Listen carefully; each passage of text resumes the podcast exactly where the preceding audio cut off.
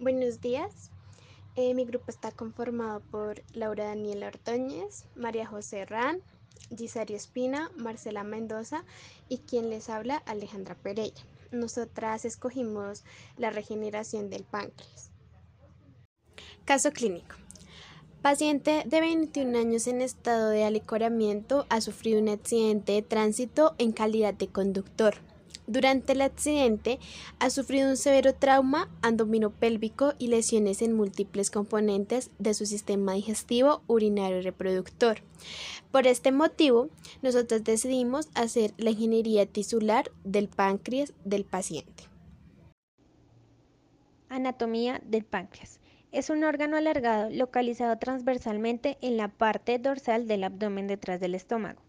Es una glándula de color rosa grisáceo de 12 a 15 centímetros de longitud. El lado derecho del órgano es el más ancho, se llama cabeza del páncreas, y se encuentra en el lado derecho del duodeno, mientras que la parte izquierda se llama cuerpo del páncreas y se extiende ligeramente hacia arriba y su final se llama cola.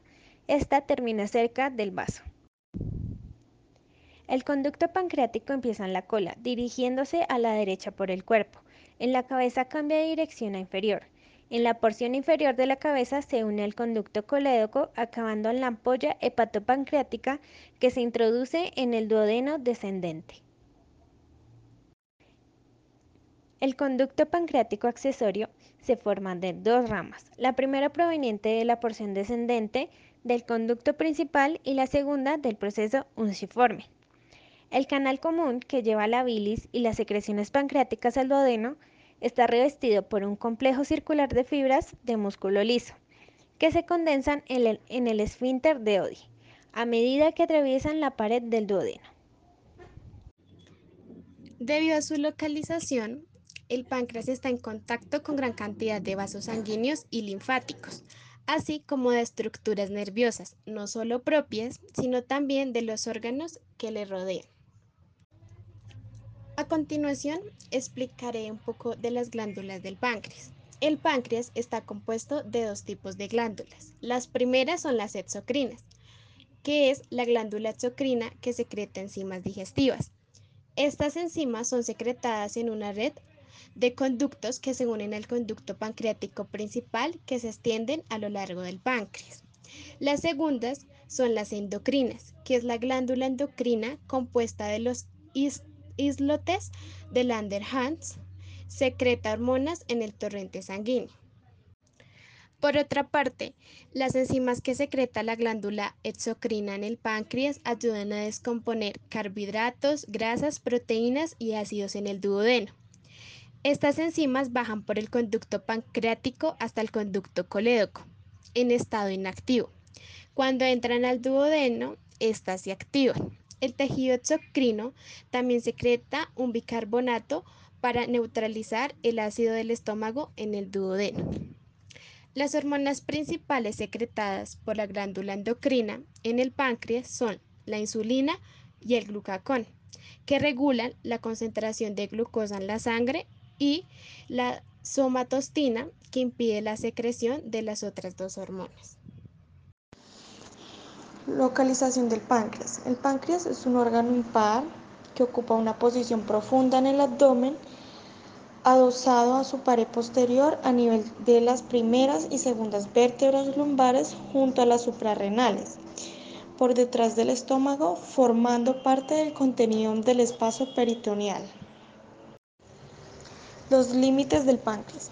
La cabeza es la parte más gruesa que está situada a la derecha colocada por detrás del hígado y rodea parcialmente al duodeno, que es la primera porción del intestino delgado.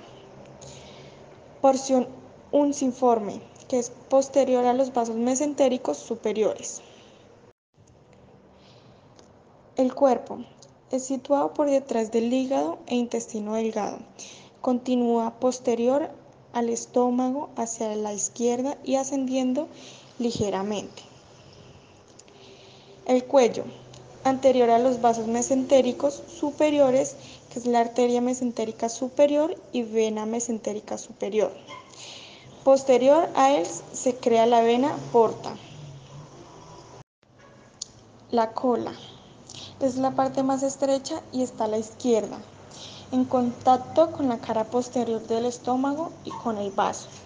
Termina tras pasar entre las capas del ligamento esplenorrenal, que es la única parte del páncreas intraperitoneal.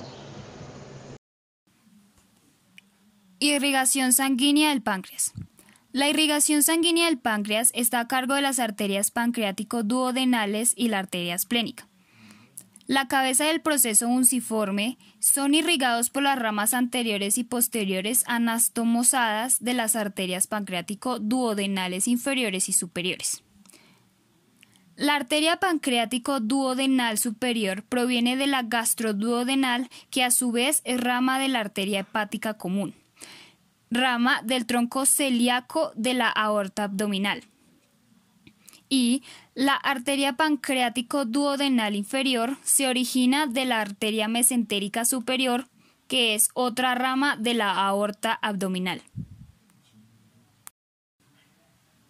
Cuello, cuerpo y cola poseen irrigación superior e inferior. La superior desde la arteria esplénica del tronco celíaco que en su trayecto hacia el vaso da múltiples ramas para el páncreas que se anastomosan con la irrigación inferior de cuello, cabeza y cola.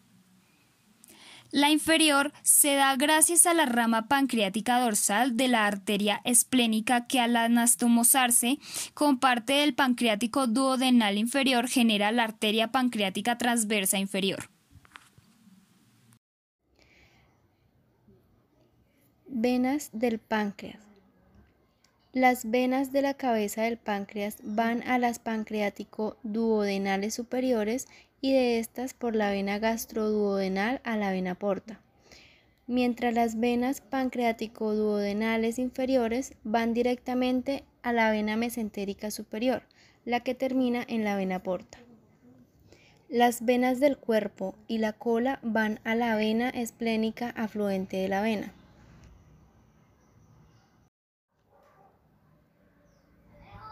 Los linfáticos van a la cadena esplénica y mesentérica superior.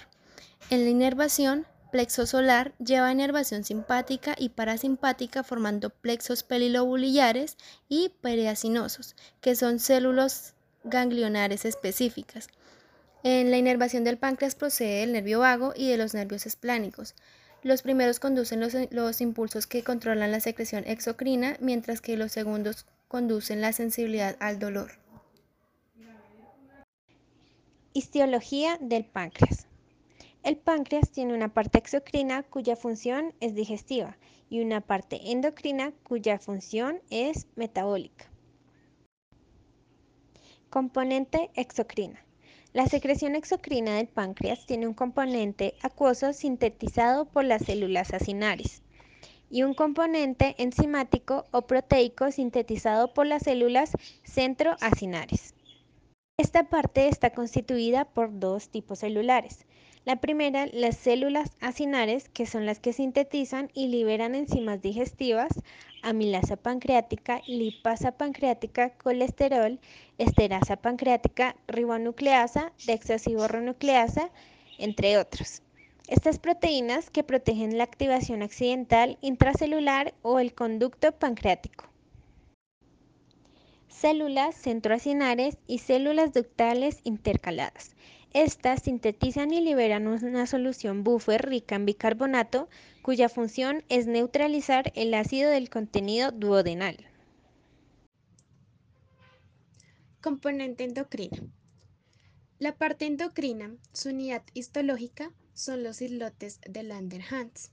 Los islotes de Langerhans o islotes pancreáticos son unos acúmulos de células que se encargan de producir hormonas como la insulina y el glucagón, con función netamente endocrina. También secretan inmunoglobulinas. Por el contrario, los acinos pancreáticos son las glándulas pancreáticas encargadas de secretar enzimas hacia el tubo digestivo. 5 forman pequeños racimos o islotes dispersos por todo el páncreas. Además, poseen también células delta y células F. Las células beta son las más comunes y las células F son las más raras. Las sustancias que producen cada una de ellas es lo siguiente. En las células alfa producen la hormona polipeptídica del glucagón. En las células beta producen la hormona polipeptídica insulina y amilina. En las células delta producen el péptido somatostatina. En las células F producen un polipéptido pancreático que inhibe las secreciones exocrinas del páncreas. Y por último, las células G producen la hormona polipeptídica gastrina que estimula la producción de HCl por las células parietales del estómago. Fisiología del páncreas. Debido a la doble función del páncreas, su fisiología puede dividirse en dos partes, la exocrina y la endocrina. La primera cuya función es digestiva y la segunda con funciones metabólicas. Función exocrina. El páncreas secreta jugo pancreático en gran cantidad, entre 1 y 2 litros diarios. Su función es colaborar en la digestión de grasas, proteínas e hidratos de carbono y por su alcalinidad pH entre 8.1 y 8.5. Y también neutraliza el quimo, ácido procedente del estómago. El jugo es un líquido incoloro, inórodo y es rico en bicarbonato sódico, cloro, calcio, potasio y enzimas, como la tripsina, la quimotripsina, la lipasa pancreática y la amilasa pancreática. Estas enzimas contribuyen a la digestión de grasas, proteínas e hidratos de carbono. Función endocrina. El páncreas es uno del encargado de producir hormonas para la comunicación endocrina. Consta de diversos tipos de células para cumplir dicho objetivo.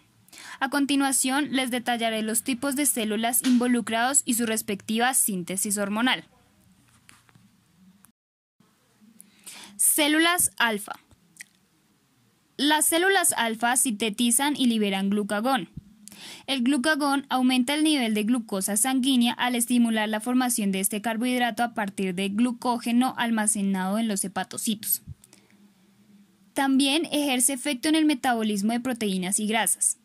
La liberación del glucagón es inhibida por la hiperglucemia. Estas representan entre el 10 y el 20% del volumen del islote y se distribuyen de forma periférica. Células beta. Las células beta producen y liberan insulina, hormona hipoglucemiante que regula el nivel de glucosa en la sangre facilitando así el uso de la glucosa por parte de las células y retirando el exceso de glucosa que se almacena en el hígado en forma de glucógeno.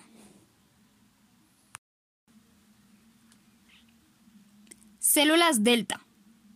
Las células delta se subdividen en D y D1. Las células D producen somatostatina, una hormona que entre otras funciones inhibe la contracción del músculo liso del aparato digestivo y de la vesícula biliar cuando la digestión ha terminado. Reduce las contracciones del músculo liso del tracto digestivo y de la vesícula biliar. Induce glicogenólisis, control iónico y secreción de agua por las células epiteliales intestinales. Las células D1 producen polipéptido intestinal vasoactivo, la cual tiene como función inhibir la secreción exocrina del páncreas. También encontramos la célula epsilon, que son aquellas células que producen grelina, que es una hormona que induce la sensación de hambre, modula la relajación receptiva de las fibras musculares lisas de la muscularis externa del, tracto gastrointestinal. Las células PP son células que producen y liberan el polipéptido pancreático que controla y regula la secreción exocrina del páncreas. Las células G son células que sintetizan y liberan gastrina, el cual es una hormona que estimula la producción del ácido clorhídrico de las células parietales u oxínticas del estómago. Ingeniería tisular del páncreas.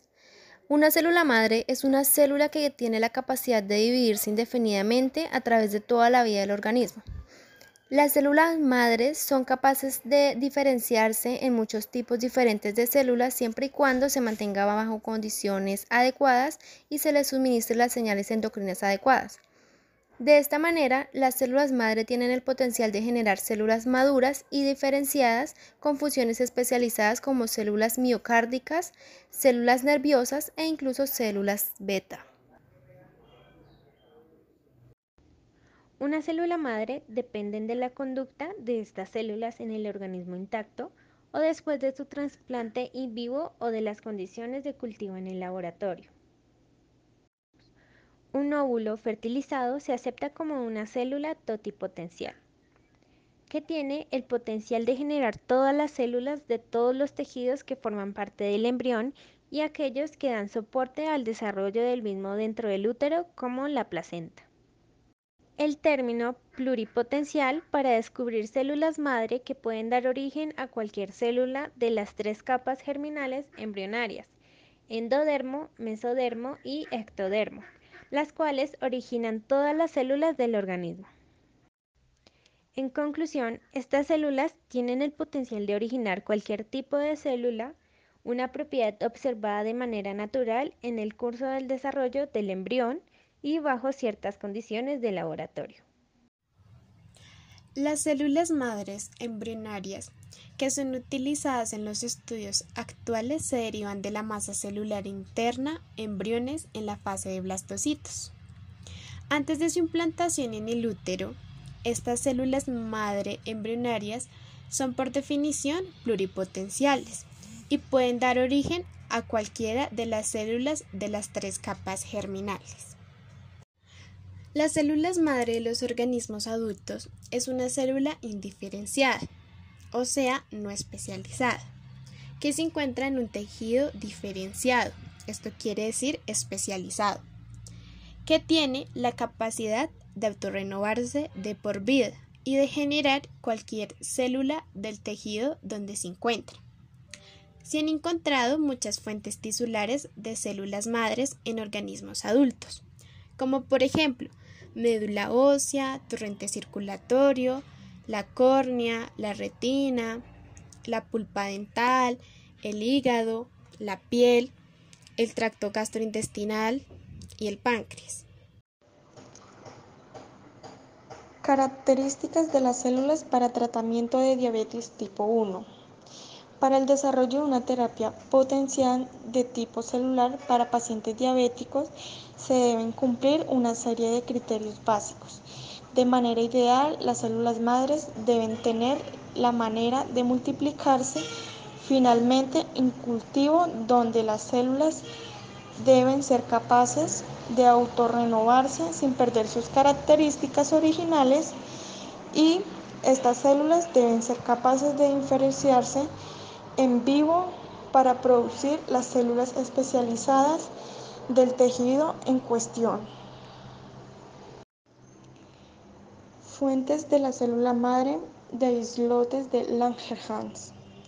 Células embrionarias como fuente de células madre de islote de Langerhans.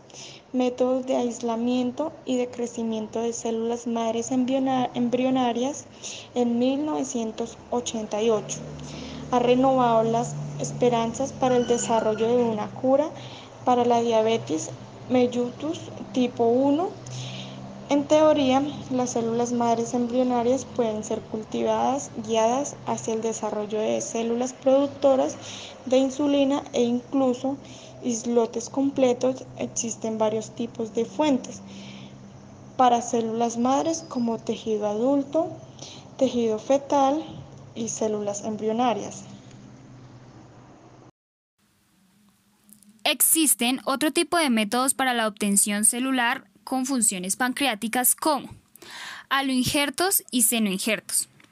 El origen de estos implantes puede ser alogénico, cuando se obtienen de individuos de la misma especie, o xenogénicos cuando son de especies distintas. Ambos traen consigo complicaciones relacionadas con la respuesta inmunológica del organismo ante la presencia de estas células. Se han realizado estudios que demuestran que los injertos halogénicos expuestos al ambiente celular sobreviven por más tiempo que los xenogénicos, los cuales son eliminados más rápido. Terapia génica. La terapia génica busca proveer de la función secretora de insulina a células del organismo que no cumplen normalmente con esta función. Este tratamiento evita los problemas relacionados con la respuesta inmunológica de implantes celulares, por lo que ha atraído la atención de una porción de la comunidad científica. Al incorporar a las células los factores de señalización y las cadenas de ADN propias de la vía de secreción de insulina, se pueden obtener células que cumplen la función de las células beta pancreáticas que se encuentran inactivas o ausentes en los individuos con diabetes. Técnicas de encapsulamiento. Necesidad del uso de las cápsulas. Los cúmulos de células pancreáticas obtenidos mediante los métodos de desarrollo en el capítulo anterior no pueden implantarse directamente en el paciente debido a los defectos del sistema inmunológico del paciente ante estas entidades, ya que lo consideran extraño al cuerpo. Una forma de prevenir esta respuesta inmunológica es mediante el uso de células autólogas, es decir, células que provengan del mismo organismo. También existe la posibilidad de utilizar drogas inmunoimpresoras para disminuir la intensidad de la respuesta inmunológica del paciente. Cuando no se puede recurrir a las células autólogas y se considera riesgo en el uso de inmunopresores, es necesario utilizar las cápsulas que rodean las células que buscan implantar. Existe acá el macroencapsulamiento debido a que se necesitan decenas de cientos de miles de células para obtener la dosis necesaria de insulina. La macrocápsula de, tienen la ventaja de poder proveer las dosis necesarias con uno o pocos implantes. Y el microencapsulamiento, a diferencia de macrocápsulas, las microcápsulas son más pequeñas por lo que solo contienen un poco de cientos de células y pues por esto es necesario implantar miles de microcápulas para obtener la dosis de insulina deseada.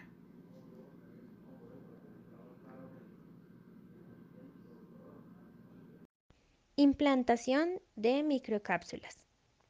Zonas de implantación. Una consideración importante en el uso de islotes microencapsulados es la elección de una zona de implantación óptima. Entre los factores que influyen sobre la elección se pueden nombrar la accesibilidad quirúrgica en la región, la vascularización, la irrigación linfática, presencia de factores tróficos para manejar la función pancreática, entre otros. Los lugares de implantación más accesibles, tejido subcutáneo y muscular esquelético, han demostrado su inviabilidad como consecuencia de la pobre perfusión tisular y casi ausente implantación de los islotes. El espacio subcapsular renal muestra, por el contrario, una rica vascularización a expensas de las arterias capsulares. Sin embargo, requiere un acceso quirúrgico que limita su utilidad en el trasplante de islotes, como proceso aislado no asociado al trasplante hepático o renal. Por otro lado, los resultados en humanos no han sido tan prometedores como en modelos animales. La mayoría de los investigadores todavía consideran que la cavidad peritoneal es óptima para la implantación de islotes de Langerhans.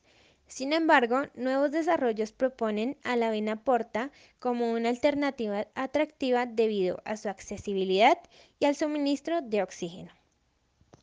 Implantación intraperitoneal. Esta zona presenta las ventajas de poder acomodar un gran número de cápsulas y que éstas se pueden extraer por drenaje peritoneal en caso de complicaciones. Sin embargo, la viabilidad de los implantes se ve limitada por el poco suministro de sangre, la baja tensión de oxígeno y concentración insuficiente de minerales esenciales. Además, la secreción de insulina desde la cavidad peritoneal a la sangre es lento en comparación a un implante portal. Implantación portal. Debido a la doble vascularización de la arteria hepática y vena portal, la región intraportal presenta un suministro alto de oxígeno y nutrientes. Además, esta doble vascularización disminuye la posibilidad de isquemia debido a unos eventos trombóticos provocados por el implante. Complicaciones de implantación. Entre las complicaciones postoperatorias más comunes de las resecciones pancreáticas encontramos a la pancreatectomía cefálica distal y total. También encontramos secuelas como lo son la insuficiencia digestiva y la diabetes. Ingeniera del tejido pancreático. Pilares de la ingeniería de tejidos. El desarrollo de la ingeniería en tejidos necesita de las células y los biomateriales, entendiendo además que estos pilares están íntimamente interrelacionados a través de complejas interacciones célula-célula, célula matriz extracelular, a los cuales se le agrega la acción de factores solubles, tanto de origen local como sistémico, que también participan en las interacciones. Los biomateriales. Es realmente importante la elección de los biomateriales. Las células son frecuentemente implantadas o sembradas en una estructura artificial capaz de soportar la formación de un tejido. Los materiales a usar deben permitir las siguientes cuatro funciones. Adhesión y migración celular. Difusión de nutrientes vitales y de productos expresados por las células. Vascularización y, por último, soporte de funciones mecánicas y biológicas en situaciones particulares. Los factores de crecimiento y señalización. Los factores de crecimiento son proteínas que estimulan el crecimiento, diferenciación y maduración celular y juegan un papel sumamente importante en el proceso de formación de tejidos.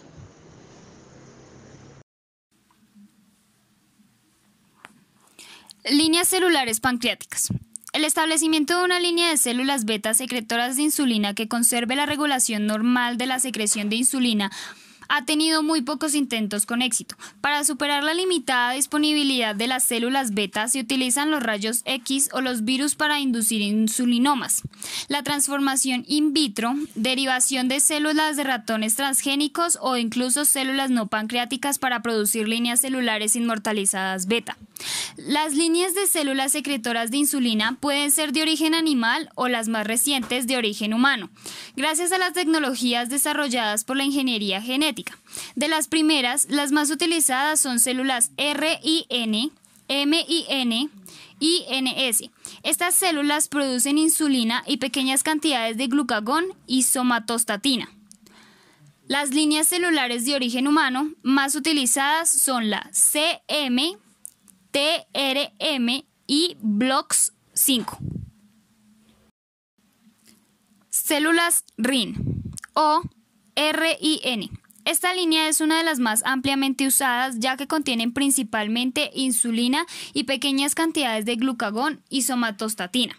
Como desventaja se han reportado propiedades anormales de transporte de glucosa y o fosforilación además de algunas modificaciones en la sensibilidad a la glucosa respecto a las células beta normales. Células MIN6 o MIN6 forman islotes similares a los formados por las células beta nativas. Las células MIN6 expresan GLUT2 o GLUT2 y la glucoquinasa y responden a la glucosa dentro del rango fisiológico en presencia de nicotinamida. Pueden incurrir en una pérdida repentina de la secreción de insulina inducida por glucosa, posiblemente debido a la formación de una masa de células con una mala respuesta a la glucosa o una expresión reducida de los genes responsables de la secreción de insulina inducida por glucosa.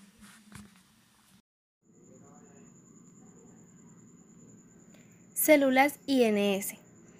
Estas células parecen responder a la gama fisiológica de la glucosa, pero el contenido total de la insulina es solo el 20% de las células nativas.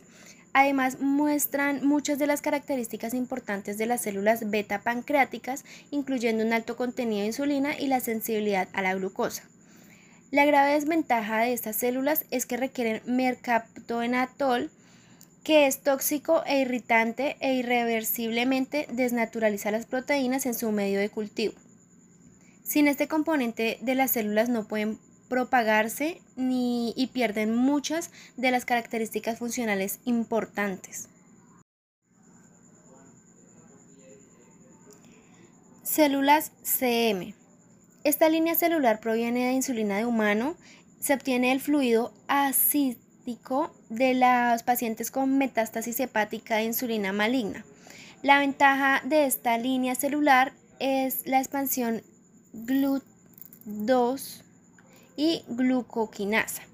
Como desventaja, estas células no secretan insulina en respuesta a una concentración creciente de la glucosa.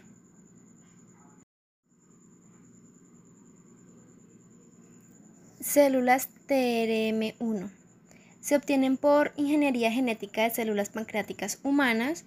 Em, la línea TRM expresa el, el gen GLUT2, pero como desventaja secreta pequeñas cantidades de insulina y glucagón que en comparación con las células pancreáticas normales.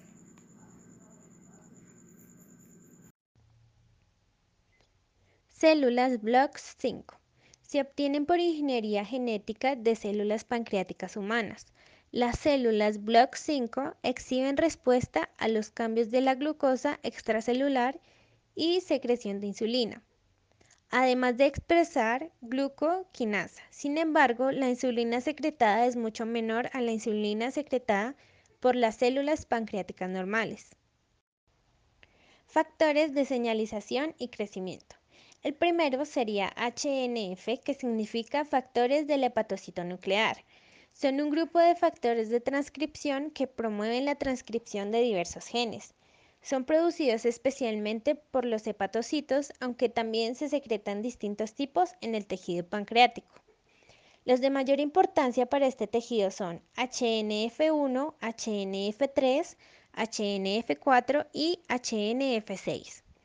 Estos estimulan la diferenciación de células madre en células no totalmente diferenciadas del tejido hepático y pancreático. El PAX4 es una proteína de la familia de los factores de transcripción PAX, Pirate Box, codificadas por el gen homónimo. Los miembros de esta familia típicamente contienen un dominio par, un octapéptido y un homeodominio apareado. PDX1 o IPF1. En el desarrollo pancreático ha sido confirmada en el islote pancreático en el desarrollo y tratamiento de la diabetes. Estudios recientes de linaje celular que han demostrado que todas las células pancreáticas derivan de células positivas para PDX1 durante el crecimiento embrionario.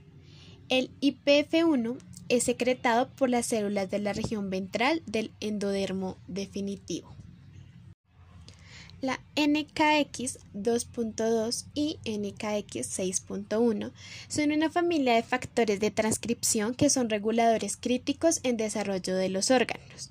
En las células endocrinas del páncreas, el factor NKX 6.1 se une a sitios específicos ricos en adenina y timina, en la secuencia de ADN, en las regiones promotoras de un gran número de genes.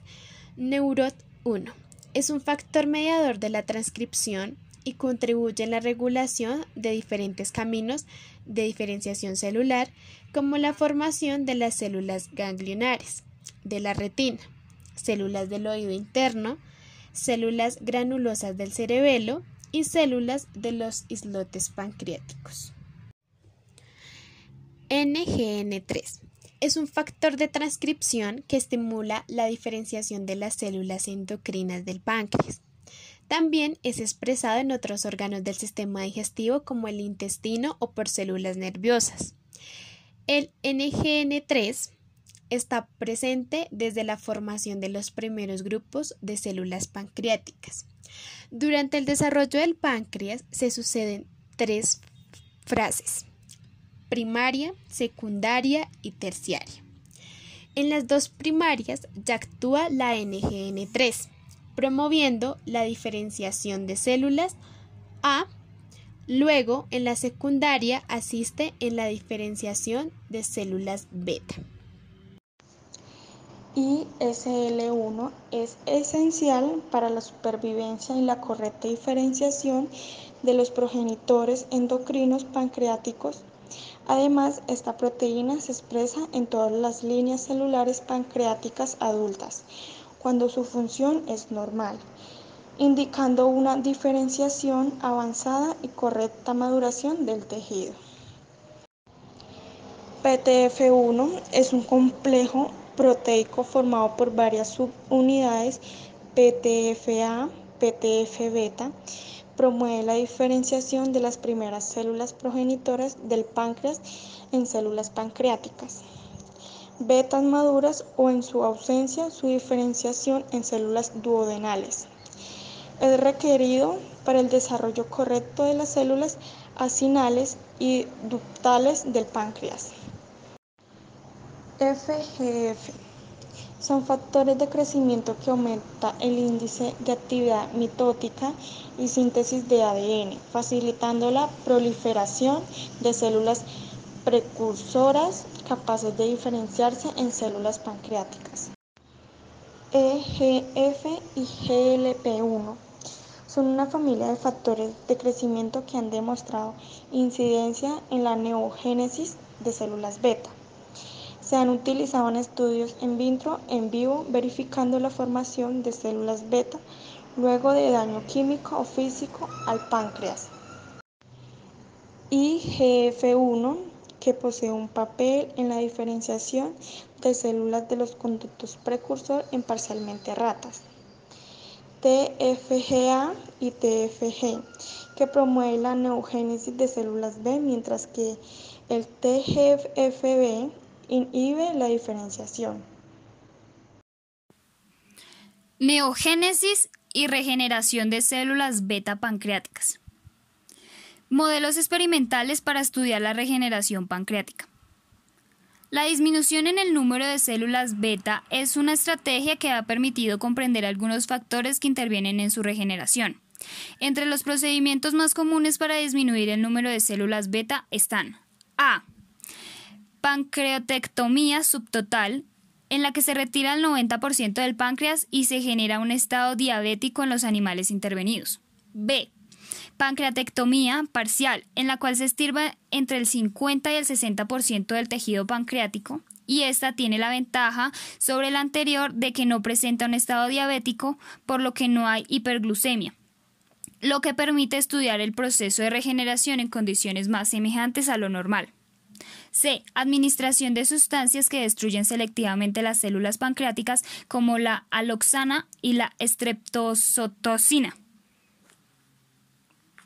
D. Destrucción inmune en animales transgénicos cuyas células beta producen la interferón gamma. En estos casos ocurre formación de células nuevas beta productoras de insulina. Por otra parte, el cultivo de islotes en condiciones apropiadas ofrece la ventaja de que la interacción con otros tipos celulares es reducida. Proliferación celular en la regeneración. Evaluar la proliferación celular. Estas van desde el registro de la diferencia en peso del órgano o tejido hasta el uso de anticuerpos. Neogénesis.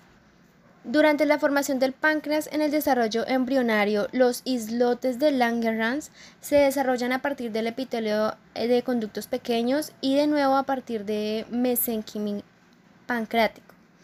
La recuperación de la función pancreática se debe no solamente a la división de células beta residuales o preexistentes, sino también a la formación de islotes nuevos, que es la neogénesis, a partir de conductos pancreáticos a través del proceso de transdiferenciación. Durante este evento las células de epitelio ductual se dividen y se diferencian a células endocrinas de islotes. La infiltración de linfocitos en los islotes es la destrucción de las células productoras de insulina y la formación de los islotes nuevos a partir de los conductos pancreáticos. Cabe mencionar que en pacientes con diabetes tipo 1 o 2 no se han encontrado indicios de neogénesis. Las sustancias involucradas en la neogénesis son indispensables para que las células B y preexistentes se diferencian a partir de células precursoras y que cuando se inactiva dicho gen, las células beta y precursoras no se observan en los islotes y hay un aumento de número de células A. Asimismo, en la neogénesis de islotes, en el ratón transgénico que expresa INF, que ha demostrado mediante técnicas inmunohistoquímicas que los productos de la expresión de dichos genes están presentes en las células que darán origen a las células endocrinas de nuevos islotes. Trabajando con el modelo de obstrucción parcial de conductos pancreáticos, Rosenberg y su grupo han aislado una sustancia de origen proteínico de los conductos en diferenciación a la que han llamado hitlotropina. Mitógenos de las células. Es importante mencionar que las células de diferentes tejidos pueden depender de sustancias específicas que estimulen el proceso de división celular por lo que una sustancia que es mitógena en un tejido puede no tener el mismo efecto en células de otro tejido. Por ejemplo, el factor de crecimiento neural estimula la división celular del tejido nervioso.